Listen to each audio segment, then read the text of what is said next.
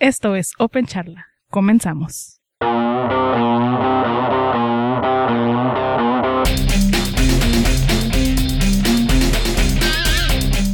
Bienvenidos a Open Charla. Por fin estamos grabando otra vez después de no tener episodio en febrero. Eh, yo soy Octavio Álvarez y estamos con Ricardo y Jorge Sanata, alias Web y Rick Dross. Rick Dross. Ok. Em, vamos a, a hablarles un poco sobre F-Droid y sobre. ¿Cómo Chronic. se llama? Chronic, eso es. Em, pues. eh, Temporada 2, episodio 2. Así es. Así es. Y también un poquito sobre eh, un juego open source que nos encontramos por ahí por internet. Este va a ser un episodio express. Nos lo vamos a aventar bastante rápido. Así que, pues empezamos. A cómo va. Ok, bueno, eh, yo quería comentar un poquito sobre F-Droid. F-Droid, F-Droid o F-Droid es una aplicación para Android que está avalada eh, o está desarrollada más bien por la eh, Free Software Foundation. Y pues básicamente es una aplicación que, que bajas, instalas y te da una lista de, varias aplicaciones libres que, que, puede- que te instala automáticamente. Sería como un market, algo así de. Algo así como un mar- market libre. Eh, lo interesante de esto es que, que había muchas aplicaciones que yo ya usaba que no sabía que eran libres, de hecho. Y, y, es- y aquí me las, me las uso. Y está muy, muy completo. Está bastante interesante. Eh, la misma aplicación eh, busca las actualizaciones a, esas de esas aplicaciones. Ah, Claro, si, si están en el market, pues también igual te las actualizan. ¿no? Y entre ellas están, por ejemplo, un bloqueador de contenido, de pop-ups y todo ese tipo de cosas, como eh, si han usado el- el plugin de AdBlock, hay uno muy parecido. Eh, una calculadora, el ADW Launch- Launcher, la versión libre. Eh, ADW Launcher, ¿ese qué es? es un launcher para Android. Ah, como- ok, ok, ok. Es, ok. Ujú. Este. El ignorante que no tiene Android aquí. Eh, bueno, hay muchísimas otras aplicaciones. En total son un frego. No, son un montón. Este, hay un cliente para diáspora o diáspora, La Eh, red social que eh. dice que va a tumbar Facebook, ¿no? Ja. Sí, claro. Este. Fail. No, en realidad. Fail. Eh, en realidad hay un- muchísimas aplicaciones y está muy, muy completo. La dirección donde lo puedes obtener es f-droid.org. Ok. Es una aplicación muy, muy, recomendada. Este, chequenla, entren a la página. eh, si entran a f-droid.org, hay un, un apartado donde está una lista de todas las aplicaciones, que son más de 200 aplicaciones. Entonces, chequenlas, eh, instálenlo y pues go ahead. Eh, ¿Sabes algo al respecto de cómo registrar o ingresar una aplicación ahí? O sea, ¿tienen que ser aplicaciones que están avaladas por la Free Software Foundation o puede ser cualquier software libre y nada más pides que lo den de alta y lo registren? En la misma página viene. Tío, no, no, no recuerdo ahorita los pasos. Bueno, yo no. Perdón, te interrumpí. No, adelante. Sí, no, pues nada más digo que no recuerdo exactamente los pasos, pero en la misma página de F-Droid eh, menciona el cómo puedes pues, registrar tu aplicación si es que es una aplicación este, open source. Eh, obviamente pues tiene que cumplir con perdón, tiene que cumplir con ciertas características que obviamente es la licencia, menciona ahí las, las licencias, MIT, Mozilla, PSD, Ajá, GPL. vaya, las, las de cajón. Y pues que debe estar en un, o sea, el- el- el- en un repositorio de código, el que se te ocurra. Pero, o sea, debe estar el, el repositorio de código, ¿no? Sí, obvi- obvia- perdón, obviamente para que la Free Software Foundation lo avale debe cumplir ciertas, ciertos estándares y ciertas características. Digo, está bien, a final de cuentas, eh, si, la Free Software, si la Free Software Foundation es la que está, eh, eh, no sé, eh, avalando esto, estoy seguro de que las, de que las, este. De que los lineamientos van a estar muy, muy eh, orientados a, cumplir las definiciones de software libre. Sí, claro, y te digo, como, como te mencionaba hace rato, hay muchas aplicaciones que yo ya yo utilizaba y que no sabía ni siquiera que eran software libre. Algunas que sí, por ejemplo, está la versión móvil de Firefox, eh, etc, etc, etc. Muchísimas aplicaciones, son- creo que son un poquito más de 200, no sé si estás en la página. Ahí Mm. dice... No, me- de hecho, me fui a, a la sección de contribuir. Y ahí viene como en la sección de contribuir dice submit applications. Inclusive dice si es que hay alguna aplicación, o sea, que no tengamos en nuestro repositorio y que es open source, dinos y la vamos a meter al, este, Al- pues vaya, al, al market de F-Droid, si es que se le puede llamar. Perdón que siga engranado con lo de término market, pero es como que más sencillo para muchas personas. Eres googlero, eres googlero. Es que para muchas personas es más sencillo en- asociarlo así, pues. O sea, ah, ok, es una aplicación que instalo, me va, a, me va a listar aplicaciones y las voy a poder instalar. O sea, Que de hecho ya no es Market, ¿no? Ya cambió. Play Store, Play no sé Store, qué. no sé qué. Veo que también una página dice F-Droid Server Manual, como que puedes tener tu propio servidor de F-Droid o algo por el estilo, ¿no? Es, pues, o sea, para utilizar el, como repositorio, o sea, además de tener el código disponible en algún lado, puedes subir tu APK a, a F-Droid y puedes tener varias versiones. De hecho, es otra cosa que se, me había pasado mencionar, que te permite, o sea, puedes bajar ver si el, la, el- la persona que desarrolla la aplicación en F-Droid sube varias, o sea, diferentes versiones, puedes escoger qué versión de la aplicación instalar. Ahora, Oh, mira, interesante. ¿y qué es APK? El APK, digamos que es como el punto MSI de Windows Este o el punto... O sea, teni- teniendo dev, teniendo dev para apt-get, para, para Debian, teniendo RPM, RPM. para Fedora, teniendo... Te fuiste el MSI de Windows.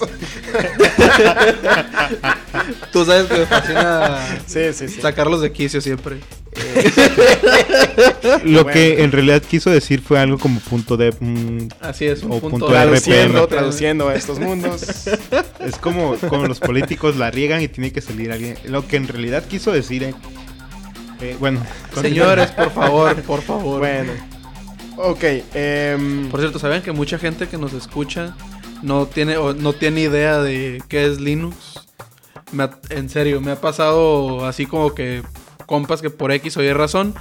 Así que, perdón, bueno, no que no tengan una idea de qué es Linux, disculpen, me, me fui muy lejos. Pero no tienen idea de lo que estamos hablando, digámoslo así. en realidad lo- lo- la parte que más me sorprende es la parte de que hay mucha gente que nos escucha.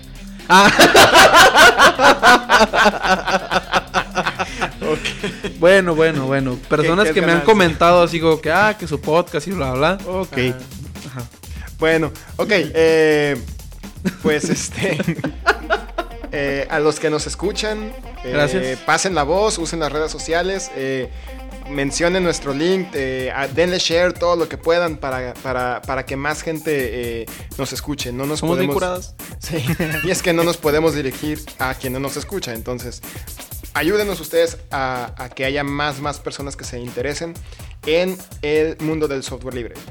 Y bueno, vamos a pasar a algo muy, muy breve, muy rápido. Eh, el, hay un juego eh, que es, eh, se llama Mario, pero en vez de Mario tiene un cero al final. Y es que ese cero es, el, es una representación de un portal. Es decir, como en el juego de Portal, que, que tiene una forma de un, de un, un óvalo.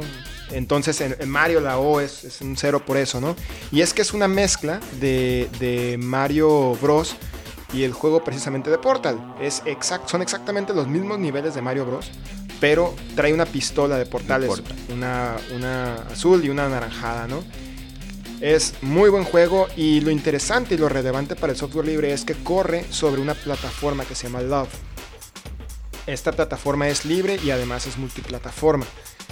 Eh, yo les recomiendo que lo bajen, vale la pena, eh, es extensible, ustedes pueden crear sus propios niveles y eh, es muy muy entretenido.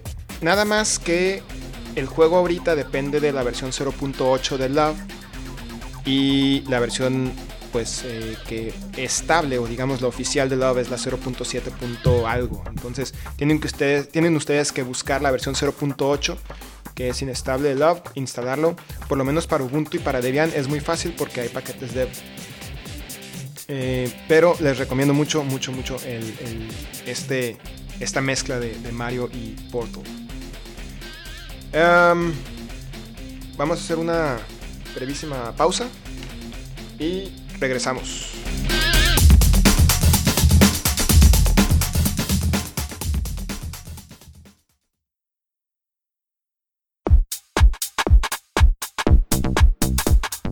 Si te gusta este podcast, pasa la voz. Usa las redes sociales y compártelo con tus amigos y seguidores. Usa repetir en idéntica, retweet en Twitter y compartir o share en Facebook y Google ⁇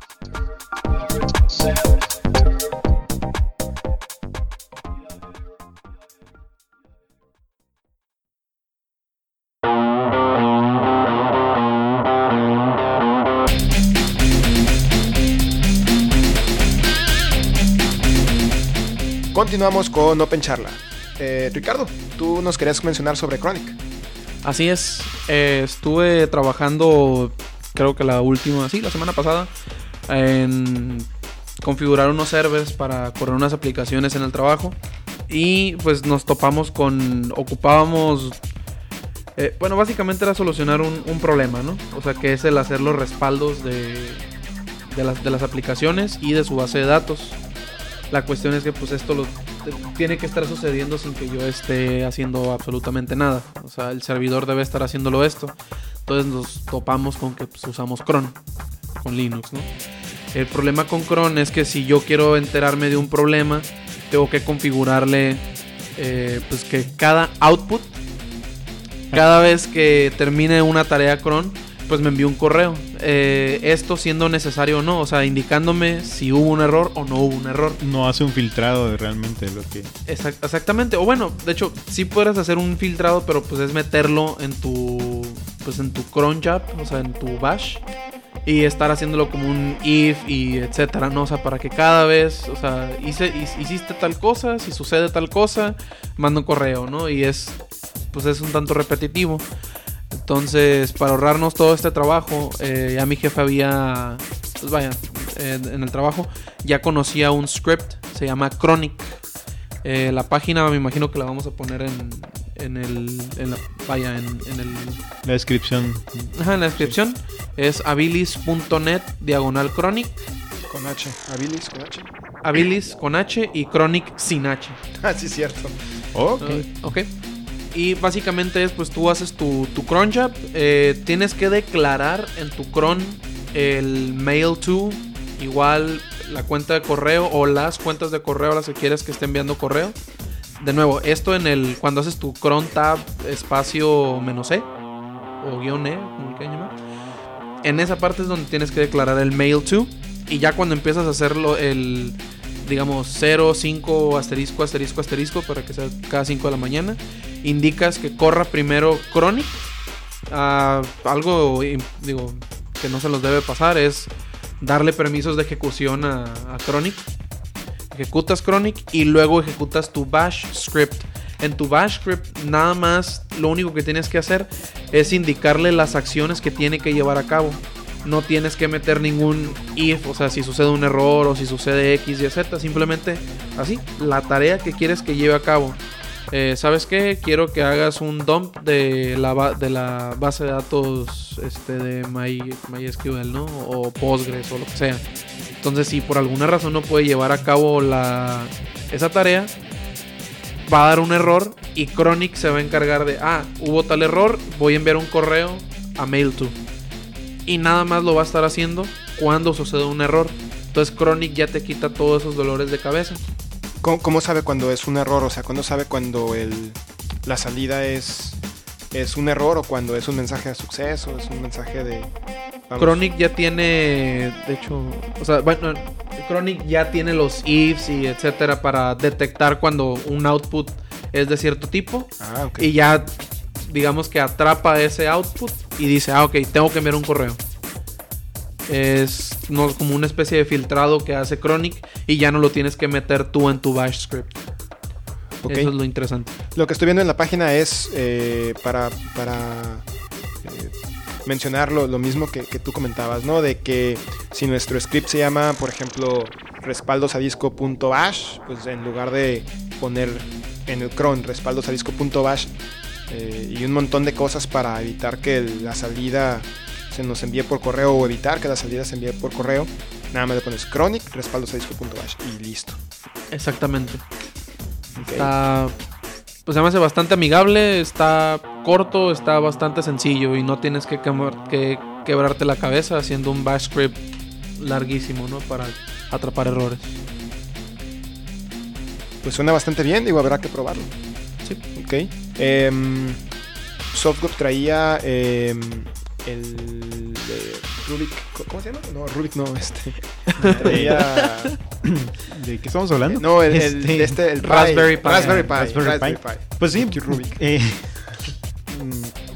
Ras- Raspberry Pi es una pequeña, o es una mini computadora básicamente, es una pequeña tarjetita que trae, trae un procesador, una RM, trae 256 de RAM, eh, trae una, un adaptador para una SD card, una micro SD card, creo que sí.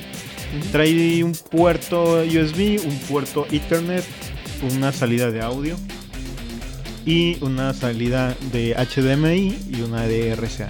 En una tarjetita que te vale 25 a 30 a 35 dólares dependiendo del modelo. El modelo. El- la diferencia es el RAM. La más cara trae más RAM, la más barata trae más. Y that's it. Básicamente es. eh, por ahí Ricardo tenía, había mencionado otra que se llama Cubox que está un poquito más cara el precio, no sé no el precio aquí. Creo que anda por- ciento y algo, ¿no? Sí, el, pues al igual como siguiendo la misma línea de Raspberry Pi que es para, para desarrollo, ¿no? Eh, Raspberry Pi me atrevería a decir que es, bueno, la gente que le metió el coco, ¿no? Buscó la manera de hacerlo lo más accesible posible. En el caso de Cubox, no es el más caro, eso sí. Hay, he, he visto tarjetas que son más, caras, y, y no son tan bonitas. Eh, Ah, porque, tiene- perdón, es, es que es un cubo, el nombre que es, es- que tiene se llama Cubox y básicamente es un cubo. Así es. Sí, sí se ve bonito. Trae un, un giga de, de RAM. eh, procesador, eh, pues di- bueno, dice dual issue de este AR, arquitectura ARM, de, de 800, 800, 800 MHz, perdón. Eh, tiene una salida de 1080p en video. Oh, nice. Eh, es, así es. Entonces. Ah, también eh, tiene una pues, tarjeta Ethernet de, de un gigabit. Trae dos entradas USB, una micro SD y una micro USB. Entonces es. Yo me atrevo a llamarle. O sea, es un. Es un, ba- un buen, buen- muy buen CPU. Eh, yo estaba pensando, por ejemplo, como para, no sé, alguien de, de mi familia, eh, vaya, familiares mayores que lo único que hacen es este, pues no sé, correo, correo, Facebook. Facebook, ajá. y redes sociales. Ajá, o sea, es, es un, creo yo es, es algo dentro de lo que cabe barato y pues con la salida HDMI, o sea, se puede conectar a su televisión y, te explico, ya no tienen que estar batallando. Sí, con los dos puertos que tiene para USB le conectas el teclado, el mouse y ahí está. Exactamente. Perfecto. Eh, algo que se me había olvidado comentar sobre Raspberry Pi y sobre esta es que, bueno, en el caso de Raspberry eh, soporta eh, eh, Linux, en este, eh, básicamente es Fedora, eh, Arch y creo que esto y Ubuntu. Y en el caso de Cubox dice que es Ubuntu, Ubuntu. y Debian y, y otros. Y Android también. Menciona Perfecto. Android. Y bueno, para hacerle competencia a estos dos vatos, traigo eh, yo el Spark de una tablet que acaba de anunciar eh, Aaron Seigo, eh, que está en el proyecto de KDE. Y están haciendo un intento por hacer una, una tableta, una tablet que pueda decirse que tiene software libre enteramente. ¿no? Solamente eso es, es una tablet con un giga de un CPU de 1 GHz, también eh, basado en ARM, medio giga de RAM, 4 gigas de almacenamiento interno, un display de un- una pantalla de 800 x 480, eh, Y está basada en el proyecto de Migo, no es una distribución de, Linux como tal, ¿no? Pero, pero la interfaz gráfica es, está hecha en KDE y es, eh, eh, se llama KDE Plasma Active, se llama el escritorio que trae, bueno, si se le puede decir escritorio, ¿no? Es una interfaz gráfica para tablets que desarrolló el proyecto de KDE. Y le andan tirando a que cuesta unos 200 euros, pero bueno, es un precio que no está, no está definido todavía. Sin embargo, las. Digo, desafortunadamente las preórdenes ya abrieron y ya cerraron. Entonces no nos queda más que, más que ver que, cómo, cómo sale, ¿no? Cómo, cómo le va a, al software libre con, con esta con esta tablet, ¿no? Y bueno, a lo mejor sale una de- mejor después o no sé, hasta no ver. Vamos a saber con, con certeza. Pero bueno. Por ahí había eh, una, una tablet que, estaba, que supuestamente iba a costar unos 100 dólares aproximadamente. No es software libre, pero a lo que quiero ir con esto es que cada vez están bajando más los precios. Entonces hay muchas posibilidades de que más a futuro haya una tablet con software libre o desarrollada para puro software libre más accesible, ¿no? Así es, así es. Y, y cada vez con más cosas, digo. El, hardware de esta no está muy, muy estrafalario, pero pues tiene su, su, webcam, tiene sus puertos USB, su salida de audio, eh, Wi-Fi, ¿no? Obviamente, em, etcétera, etcétera, ¿no? Entonces, eh, pues vamos a ver, vamos a ver qué tal, qué tal sale esto. Perfecto. Hablando de, bueno, ya metiéndonos en esto, algo que no, no habíamos comentado es eh, que Ubuntu está entrando también en, el área de- de dispositivos móviles, ¿no? Eh, según leí, Canonical está desarrollando un, dock donde tú conectas tu, Android y te permite bootear en- con Ubuntu o con, este, o con Android, ¿no? La ventaja de esto es que el, el- dock lo puedes conectar a tu, a tu monitor, el teclado y todo lo demás. Y pues básicamente es como traería un- una mini laptop, ¿no? Sí, eh, a- afortunadamente el, el- el hardware cada vez tiene mejor soporte en, en Linux. Y no solamente de manera genérica como en las PCs, sino ya en dispositivos que son específicamente diseñados ¿no? para correr alguna distribución de Linux o algún sistema operativo eh, basado en Linux o al menos compatible con Linux en este caso. ¿no? Sí, Eh, el- la idea, regresando un poquito a lo de Ubuntu on Android, si no estoy mal el, el proyecto, es una idea similar a la de ah, este dispositivo de Motorola, se me olvida el nombre. El, es, una- es un dock, ¿no? Para una, para una mini tablet, ¿no? Motorola Atrix. El, el punto es, pues, siguiendo con esta misma. Eh, con esta misma idea. Si recuerdan, también era. Lo conectabas a un dock. eh, que, digo, le quitaba. Creo yo que. Le quitaba todo su propósito de ser a- al celular. O sea, que tenías que estar cargando Sí, con el tenías dock. que andar cargando con toda la... Como básicamente una laptop y cargando el celular aparte. Exactamente. Y en. Pero en cierto modo es una forma de darle un- una función dual, ¿no? También. O sea, si, si lo quieres usar como celular, pues te lo llevas. Y si lo quieres usar como laptop, pues también te lo llevas. O dependes del, del, del dock. Eh, Depende no, del dock. pues Depende del dock. Sí, digo, también en, en Ubuntu, este, en Android, dependes del dock.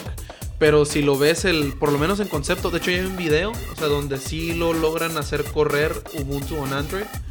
Pero el dock es un, o sea, pues vaya, es, es como un, ya sé, como un tipo... Es una, Sí, una base pequeña es del una tamaño de un base, cargador. sí. O sea, Exactamente. Y es básicamente eh, para que donde vayas tú y tengan en algún lado una, una pantalla y un teclado, un mouse, tú llegas, pones el dock, el teléfono, lo conectas y ya tienes. básicamente, préstame el CPU que ahí te voy, ¿no? Ajá. Andas cargando el, el Antes CPU. creando el CPU, así es. o sea, y todo lo demás, pues lo puedes tomar de ahí. Ajá, entonces, por eso, o sea, el- de esta manera, o sea, no digo, el concepto es algo similar al Motorola Atrix, pero de esta manera me- a mí me parece bastante útil. O sea, yo sí lo veo, o sea, lo- los aparatos ahorita ya traen, ¿qué? Hay de, he visto ya de 1.5 GHz eh, en procesador y dual core. y todavía con un giga de RAM. Sí, o- lo- ya lo mínimo que traen es un giga de RAM. Ajá. Lo interesante de esto es que, por ejemplo, tú llegas a algún lado y de repente tienes que eh, hacer alguna presentación que no tenías planeada. No llevas eh, nada, no llevas una pantalla ni nada. Llevas tu dock, el, pones el teléfono y de ahí eh, lo pones. Y las, pues, las salidas son, son estándar. O sea, Ajá. si no estoy mal, el concepto es con HDMI. Eh, bueno, sí, cierto, no es como que tan común. Pero no, es pero, pero cada vez común. cada vez es más común. Eh, sup- Ajá. supongamos que lo, lo puedes sacar una salida a un cañón, ya, ya tienes para dar una presentación. Exactamente.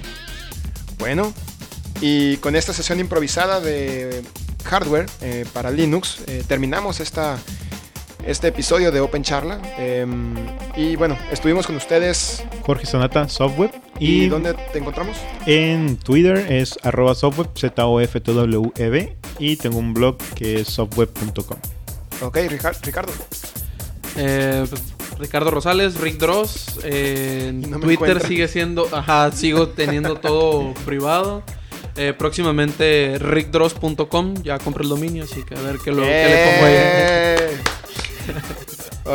ok. Y bueno, yo soy Octavio Álvarez y estoy en Twitter en arroba álvarezp2000 y mi blog es blog.álvarezp.org. Pues nos despedimos. Hasta la próxima. Hasta luego. Bye. Bye.